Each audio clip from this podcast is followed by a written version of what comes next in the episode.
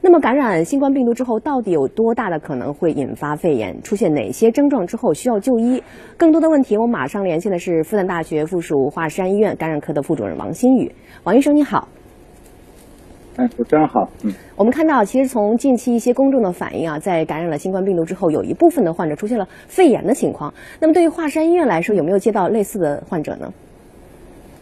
是的，就是说，随着现在就是感染的人数的增多啊。我们在我们的门诊也好，急诊也好，其实发现就是感染，呃就是感染新冠后，那么过了一段时间再来发现有咳嗽、有胸闷气急，那么我们也给患者再去做呃做非 CT 啊，发现呃有轻到中度炎症的这样的患者的比例，其实是在呃逐步增高这样的一个趋势。那么同时就诊的人数也是在呃升高的这样的一个环境中，所以说呢，我们觉得是呃。虽然我们知道奥密克戎整个致病性，呃是在下降，但是随着感染人数的增多的话，我们发现现在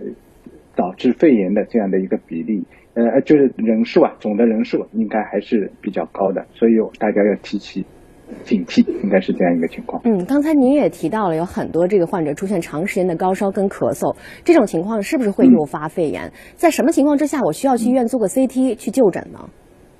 嗯。应该说，就是绝大多数人呃感染新冠病毒以后呢，都会出现发热啊、啊咳嗽啊，那么这样的一个情况。但是，应该大多数情况是在一周情呃一周以内啊都能够逐步缓解的。那么在这样的情况下，绝大多数我们只要待在家里，哎，充分的休息好，哎就可以了。那么如果是有高热的，可以用一些对热呃止咳啊或者降温的退烧药，那么这个都可以来解决问题。但是如果病程超过了一周，还是出现有反复的咳嗽，特别是有感到胸闷、气急、心慌，那么这样的一些情况呢，我们要提起警惕的。那么尤其是我们的一些呃高龄的老人，呃一些有基础疾病的人，那么如果还伴有这样的一个气促、呃气急，呃然后动一动就气喘了，那么这样的一个情况，我们应该及时到医院就诊，而不应该继续在家里呃待着了。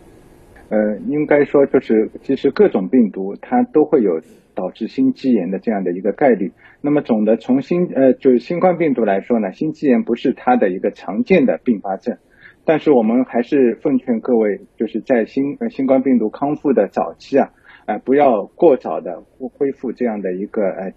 大量的这样一些运动啊，或者说急于去去做一些劳累的事儿、熬夜，哎，那么这些。都会导致可能原来比较轻的一个心肌的损伤加重了，那么甚至于变成一个心肌炎，哎，那么甚至于会导致一些危险的境情况的出现。所以建议大家在呃新冠病毒康复的这样的一个一段时间内，还是注意好休息，那避免过于疲劳。嗯，那么对于这个患者来讲，我们怎么样观测自己出到一个什么样的症状、什么样的程度的时候需要去就医？嗯，